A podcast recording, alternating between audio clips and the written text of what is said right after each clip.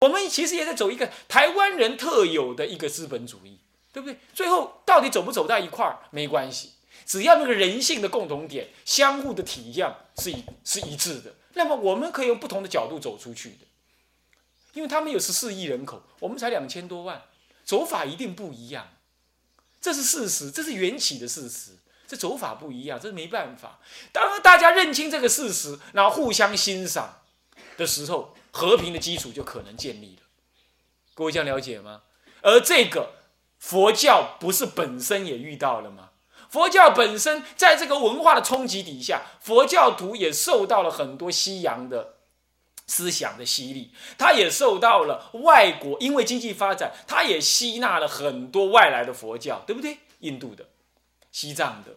南传的啊，嗯，还有嘞，日本的，甚至韩国的，还有呢，还有非佛教的，也跑进来了，对吧？是不是这样子啊？是不是这样子啊？当时佛陀渡外道，现在你不渡外道吗？你渡了外，你要渡外道，你要去怎么面对外道的质疑呢？你也要做思考。这一切使得看出来，我们今天的佛教充满了刺激，气 K。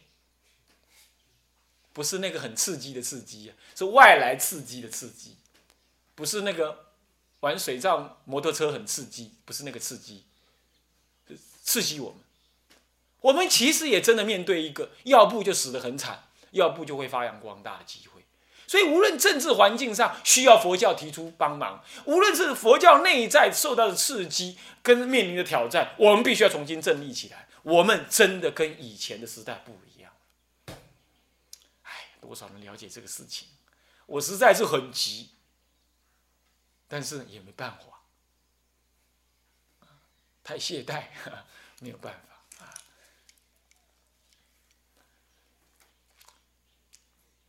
如果说青龙寺能够安顿下来，其实人是已经安顿，人都早就安顿了，就是周边的建设安顿完毕了，他们赶快护持我，然后怎么样？我赶快去什么？先禁足后闭关。弄他个几年，我想对我来讲是很需要的去好好思考这事。一切的改革都从革新、改新做起，一切外弘都是从内修做出。你知道吧？真知道吧？而我现在不在外弘，我还没内修，我怎么外弘？但是我告诉你是这件事，所以你们你们听了这话之后干嘛？赶快内修。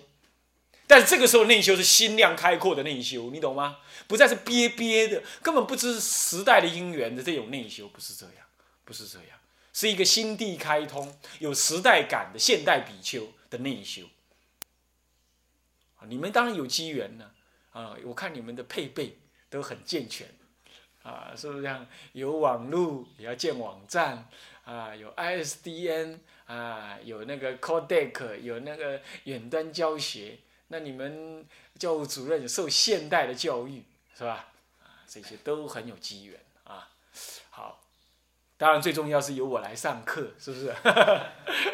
开玩笑。好，那么是这样的。OK，好，现在我们讲变革中心的这个时代意涵哈，大体上提过了。时间就是明末，呃，叫清末明初，民国初年，凡百年当中的当代之时。我们讲佛教史，理论上说是不讲当代的东西，讲历史一般不讲当代。但是我们为了佛法的承传、传承，我们是要讲一下当代，那最跟我们最实际的，要谈一谈啊。历史本来就是借古鉴今嘛，是吧？借古照今嘛，是不是这样子啊？那本来就要随时扣在现在，那是很现实的。OK，特征是什么呢？随着满清末年呢的腐败与西方列强的入侵，主要是以鸦片战争为开始。中华民族，我不讲中国，我讲中华民族啊，包含了一切的，在美国纽约的，乃至于在南洋一带的，那都算是中华民族，正经历了史无前例。我这里说到史无前例的什么呢？的。可能为列强或者邻国所瓜分或统治的命运，从来中国人就是自己干自己做老大，都去瓜分别人，统治别人，把别人当做反属国，把别人当做来朝贡的什么呢？的的野蛮族。但这次不同了，这次鸦片这边打了昏头转向，才发现说：哇塞，人家这么强啊！我快死了，我 这个时候他才发现这个事，才之后才会有孙中山先生出来，悲愤天音的，怎么样写了上书十万两万言还十万言上书李鸿章，李鸿章呢太忙，太忙，根本连看都没看，石沉大海，最后他就决定干嘛？革命吧。本来他是要用文官的制度，他先去做官。然后被赏识之后，被拔举去做官，从事体制内改革，懂吗？后来发现不行，只好搞革命，只好搞革命。这一搞呢，搞了多久呢？搞到了这个北伐之前，已经把满清给 K 掉了。可是呢，复辟之声仍然很强，中国人还是要怀念帝制，怎么办呢？怎么办呢？这个时候呢？呃，蒋介石来了一个所谓的北伐，但同时有另外一条路线在做，也就是孙中山的革命，大家都接受。可是孙中山革命之后，中国何去何从？分成两条路，一条路是孙中山自己的那条路，最后被蒋介石借用而已。就国际上来看，不是真正的追随者，是借用而已。那么，呃，另外一条路是。孙中山认为很好，但是还不适合立刻用的那条路，就是岳飞的那条路，那就是国际共产党欧那个苏联国际共产党他的那条路。那条路其实不是不是恶法，它本心不是恶法，只有传来了很多知识分子都接受这条路，结果就变成了国共的相争，就慢慢形成。这里头当然还有很多是属于政治的争论，然后后来就就是说国共分离，国共分离就到今天这样，各自走各自的路了啦。啊，简单一语带过就这样。这个如果在历史上来看，其实都可以平等看待，不能讲汉贼这样讲的。我是汉族，你是贼，你是什么贼？那也当然也不能说成王败寇，也不能这么讲。历史上应该恢复它本来平等的力路线之争，也只能这样说了。OK，那在这种情况嘞，那是清醒了。但是当时在清朝末年呢，他面临的是被瓜分跟统治的命运。啊，面光统治的命运，尤其后来又日本人来侵略中国，更是被统治的可怕，是不是啊？在这当中，其实共产党已经都在了，你要知道，已经开始有路线之争了。后来才讲到说什么啊，安外必先呃，攘外必先安内，所以也收编什么了？当时的共军呢，为第八路军，第八路军收编起来。而那个时候，共产党世界认为说时机未成熟，那为了抗外，还是先挂入好。就当时就国共合作，国共合作就有这个历史事实，你们读过吧？啊，但是读那个最好是读美国的资料了，或者或者现在新的资料，读那个什么诶大学教科书那种都是完全没用的啦，哈，那完全没用的哈，不够完整哈，而且有粉饰。太平之时，哈，有粉饰之之嫌，哈。那么好了，这个时候呢，就是面对日本的侵略，为了追求民族的生存与发展，此期的全体中国人在政治上，首先是讲的是孙中山先生推翻了五千多年的军权帝制，满山的走向民主共和，共和，嗯，满山的民走向民主共和，就政治上是这样，确实是这样子啊。哎，中共也是啊，中共讲中华人民共和国嘛，人民共和国。啊，他讲这样，人民共和国。嗯，好，那么在思想上呢，当时五四运动在考虑，西方这么强，是不是要学西方的？中国这么弱，是不是中国有问题？所以要丢掉中国，学西方。有人说不要中学为体，西学为用。所以在西学跟中体之间的矛盾当中呢，也努力的思索怎么样。在思想上也努力的思索中国人的文化到底他要怎么续存？来到台湾，中国人根本来不及续存。想蒋老先生，他呢怎么样？他你们说讲功了吼？李正了没有？啊，李正啊，这讲讲讲功要李正，都没有李正呢啊。呃，老他老先生他呢，为了要什么反共抗恶，所以他当时讲要恢复中华文化，然后恢复的结果是什么样？我们根本没有读到什么中国文化，所以他的恢复终究是一介武夫。他的恢复呢，我的感觉实在是很有限，比较起来实在是很没有成就。是为了政治目的的讲恢复中华文化，到底恢复了多少？我不觉得多，我不觉得多，啊，我不觉得多。我们现在真的能够讲出儒家是什么吗？真的能够讲出道家是什么吗？佛教是什么吗？中国的文化特色是什么吗？中国民族性是什么样吗？根本没有嘛。所以，我们那个文化，我们的文化建设其实非常少。具体的来说，香港哈每好像五千人还是一万人呢，还是五万人呢，就分配一间什么文化中心。我们呢，好像是三十万分配一间文化中心。哎，当时讲的文化恢复中华文化，我们做了些什么事？没有做嘛，没有做怎么太多。所以在这个立场上，我在这立场上，中国人其实在台湾呢。在大陆当然是属于文化革命，他在文化上也做另外一系列做法。在台湾，其实所谓的中国文化的恢复，其实也不是很很令人满意的，很令人满意的。大部分都是美国文化跟日本文化进来了很多，进来了很多。真正中国的文化恢复的有限，而现在跳过中国文化的恢复，又在讲什么文化？什么文化？台湾文化。他开始讲台湾文化了。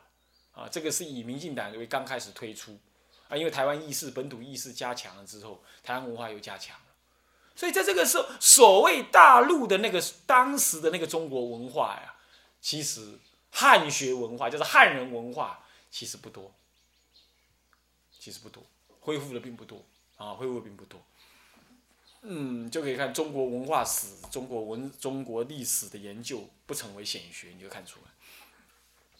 但是当时的中国人呢，一直在思考这个文化问题。OK，在经济上呢，由资本主义跟社会主义的两边的隔碍，渐渐的走向一条足以立基于世界舞台上的修正之路。台湾当然也走什么了？资本当然走资本主义，大陆是走社会主义，极端的社会主义叫做共产主义。啊，可以这么讲，简单的讲就是这样。所以整个社会上，整个世界上，二十世纪九十九世纪以来的经济体系，主要是这两个大体系：社会主义跟经社会主义跟资本主义。那么呢，美国走彻底的资本主义，欧洲走什么呢？走所谓的社会主义修正资本主义，是这样走法的。欧洲，所以欧洲北欧就更像是社会主义，他们缴税要缴一百块，要缴三十几块到四十块。可是生老病死、读大学、小孩子生生小孩的牛奶费用都是由国家支付，这就是社会主义，这就是社会主义。我有个学生，以前有个学生是瑞典来的，啊，他就是告诉我这样，他说过得太好日子，都不晓得怎么修行，是这样，都是社会，都是国家支付的，这就是社会主义。社会主义不是不好啊。你要知道啊，你看那当时的苏联斯大林，他干脆讲极端的社会主义就是共产主义。其实他们都是努力的要人类过好日子，出发心不是不好。OK，不要把讲到共产主义就好像哦洪水猛兽，那是人转成所谓的斗争或怎么，那是另外一回事，那是他们采取的方法。其实哪里不是斗争？台积电如果不不跟不跟联电斗争，台积电就要死。是不是这样子啊？因为斗争，他们才成功。我们讲竞争，他们讲斗争，只是那个“斗”字不好听而已。事实上是这样，拿在政治上就是你死我活，拿在经济上其实也是你死我活。但是那是经济的活跟死，不是人命的活跟死，不一样而已。你懂我意思吗？所以把心打开了，不要被一己过去完全的那种一边的那种思想所那个，其实。一切都是人性而已，人性就是物竞天择。为什么要物竞天择？自私我爱，对不对？所以你就会物竞天择，就这么简单吗？是不是这样子？所以让觉性抬头，让觉性抬头，这样人类才会有出路。你不觉得吗？哦，你不觉得吗？OK，要知道这样子。OK。好，那么这个时候呢，中共也呃，这大陆也好，台湾也好，都已经走向了一个什么，能够立足于世界舞台上的那那个台湾的台湾占世界人口的几百分之一，只有两千万人，是日本的五分之一，是韩国的二分之一，是大陆的六十分之一。好像是六十分之一多少？哦，土地是六十分之一，人口好像是它的七多少？七十分之一，是不是这样子啊？但是我们的外汇呢？我们的外汇是世界第三多，所以我们的经济力量够大。我们的民主跟经济，事实上世界上是要正式的看待的。大陆呢，以它广大的市场，跟它一年经济成长百分之十平均，早期现在也有八跟九，甚至于今年它不估计啊，今年发布估算，以去年还有百分之八，这这样经济成长率很吓人呢。世界经济平均成长率在二一之间，日本还在衰退哦，还在衰退哦，它有八。你说它是不是一个强大的经济体？它也是，它也是，它有十四亿的人口，比美国多七倍，美国不过两亿。它的市场有多大？如果全部开放了，它正在走向开放改革，所以他们是立于世界舞台上的。看到了没有？看到了没有？啊，那么再讲佛教吧。佛教呢，在联合国的一个哪些理事曾经。讲过，他说二十一世纪能够领导人类走过去的，那是佛教的马哈那亚，就是所谓的大乘佛法，才能走过去。他们也是这样看待，有研究的人也是这么看待。所以这一切都注意到了，中国佛教必须重新翻修，但是也必须让佛教重新，不是中国佛教，是佛教弘扬在世界。再说，它需要各个地区的佛教来努力。中国佛教不能缺席，因为它也是未来的重要舞台的重要的地区。嗯，这样了解吗？要现在要有世界观了啊！讲到这里啊，就要有世界观了啊！不要再小心小量，将来要有法界观，现在先要持，起码要有世界观啊。那么在社会风气上，则有数百多年的保守封闭走向开放改革。那开放改革在大陆一向谈的开放改革，啊，一反数千年来的文化强权之姿。数千年来，中国人都是文化强权。现在此期的中华民族，已经由文化的弱者跟疑惑者呢，渐渐又更转为文化的迷失者跟堕落者。在现在确实有这样，对不对？确实有这个情况。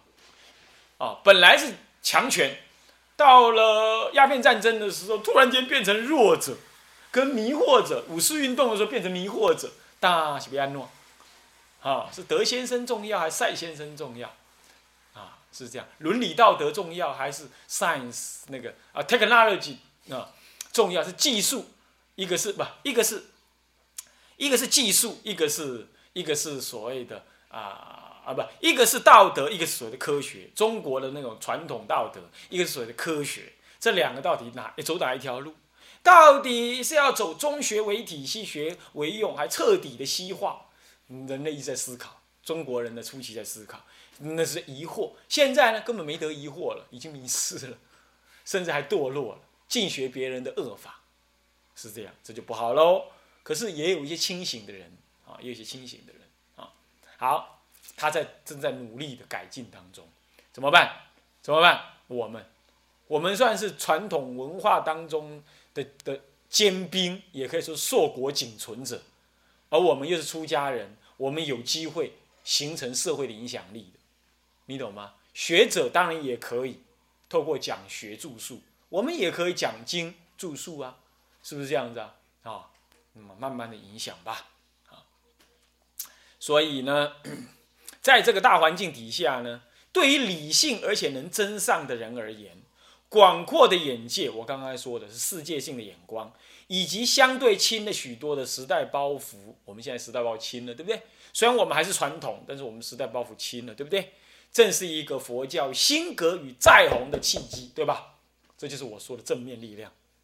可是呢，倒过来说，对于那些没有智慧的，嗯，苟安的人来讲。那么呢，传承的失去事实，世间的成就哦，我今年盖医院哦，盖大庙哦，我有很多土地哦，我有很多银行存款，使得他得少为主，安止在一种通俗的，或者是纯知识性的、理解性的，而不是实修实证的那个什么呢？佛教价值当中，结果就堕落了，从而使得此期的佛教更进一步走向衰败之路。我们正在十字路口上，看到没有，各位？到这里为止，其实中国佛教史已经可以讲完了。知道大概就可以了嘛？知道那么多干什么？是不是这样的？啊，好，如果你了解这样，我们今天研究佛教史，随时要扣入第五、第六期来看。前面所知都是为了成长你第六期的资粮而来。这第六期的什么呢？是变革中心。我写完这个标题之后呢，我看应顺老法师的佛教史史略。他竟然最后一个标题也写一个字“变”，他也这样写，而且他的立场也跟我完全一样。一个就是过去已变，现在正大变，未来我们正怎么样？正面临一个重新的开始。他也是这个看法。我我也觉得哎很好，因为时代大家看法都一样，确实是这样，确实是这样，确实是这样，各位。所以各位来，何其狄更斯说的，何其有幸，也何其不幸。我们生在一个伟大的时代，也是最极端黑暗、最极端光明的时代。你写信汉子听我这个话，应该要热血沸腾，恨不得现在赶快去弘扬法化，或者是闭关进修，这都是哦，这同一件事吧？是不是？闭关进修，为了为了入世度众，入世度众，无非是闭关自修的外延而已。都是你自己啊！我常常有时候有些人呢，就跟我讲：“哎呀，你现在当法师？”我说：“我当法师吗？我十五每十五天都理一次法啊，我也可以叫理法之师啊，只是这样而已。我不是什么法师，我只是内修的外延。我今天所做的是这样，我还不需，我还不能，也还不是之后出来弘扬佛法。我觉得我还在内修阶段，但是不得已。”讲一些啊，讲一些人家可愿意听的话，我就讲一讲；不愿意听的，我觉得该讲我还讲一讲。我觉得各位应该也是这样。你住山不不妨越深越深越好，但是呢，你的心必须在众生当中，你必须知道时代的变革，你必须知道为应应于时代，你要有更先端的眼光，看到今天的你该做什么准备。以备未来时代的需要，各位，真的你要这样准备了啊！要这样准备啊！所以呢，还没有出家的，赶快准备出家；出了家了，赶快准备受沙弥戒；受了沙弥戒了，赶快准备受比丘戒；受了比丘了，你的任务深重，赶快多方学习，不要打混，也不要以自修自主。你自修不足的，我告诉你，你自修你没有菩提的眼光，你没有时代的眼光，你读你修起来像个白痴，你不知道你要怎么修，你没有动力，你懂意思吗？你没有那种广阔的心量，你开发不了大乘的心量，你诵大乘经，你还是索然无味，你不能随时有感动，你只能够做一个人家都帮你准备好了的，看起来像在持戒了的。一个出家人，不是的，持戒的环境是要创造的，佛法的修行环境也不是别人摆给你的，是你运用了智慧跟慈悲，还有修行的内涵，去努力去成就出来的。所以你没有理由置外于佛教的环境之外，关起门来自修，然后沾沾自喜的说：“哦，我就是个修行人。”不，你是个自私的人。这才是民国初年的时候，为什么会有乃至道安法师他们骂骂说修行修行，佛教的快这些住在深山里修行的修没了，住在深山里修行有什么不对？他把自以自私之实假修行之名行自私之实，然后安稳在自己的美丽的道场当中啊，很好啊，那人家还说哦你是有修行的人，还来供养你，你还孤这个名钓这个玉，这样是不对的。我们不要是修行，不要让人家说我们是修行人，但我们必须真实的是修行人。我们可以在深山里修行，但是我们从来不忘记一切众生的苦恼。我们从来就知道我们要做什么。我们去地狱众生，我们也从来没有忘记我们是深山里的和尚。世间的名利有得有失，跟我无关。我们应该是这样子的，没有进跟出，没有住山跟红法的隔离。我只是一个实践佛陀一佛乘的比丘而已，所以不要刻意的去追寻什么样子的生活，你才认为那是你应该有的生活。大圣的道人不是这样，大圣道人生命是交给这个时代，生命是交给这个佛教这个时代的众生的。时代要我做什么，我只有准备应付他的需要的这件事情可做以外，我没有可其他可做的。不要说你想要过什么生活，你哪里有你自己的想法？这是大圣的风光。学佛教史应该是学到这个，应该是学到这个。好，那么各位，我们今天上课上到这里，啊啊，那么下一堂课我们就开始进入南北朝时代的说明了啊。向下文长，赋予来日，我们回向。众生无边誓愿度，众生无边誓愿度，烦恼无尽誓愿断，烦恼法门无量誓愿学，法门无量誓愿学，佛道无上誓愿成，佛道无上誓愿成，志归佛，志归佛，当愿众生。当愿众生理解大道，理解大道，发无上心，发无上心，志归法，志归法，当愿众生。当愿众生深入经藏，深入经藏，智慧如海，智慧如海，志归一生，智归一生，当愿众生。当愿众生，同理大众，一切无碍。一切无碍，愿以此功德，愿以此功德，庄严佛净土，庄严佛净土，上报四重恩，上报四重恩，下济三途苦。下济三途苦，若有见闻者，若有见闻者，悉发菩提心，悉发菩提心，尽此一报身，尽此一报身，同生极乐国。同生极乐国。南无阿弥陀佛。南无阿弥陀佛。南无阿弥陀佛。南无阿弥陀佛。南无。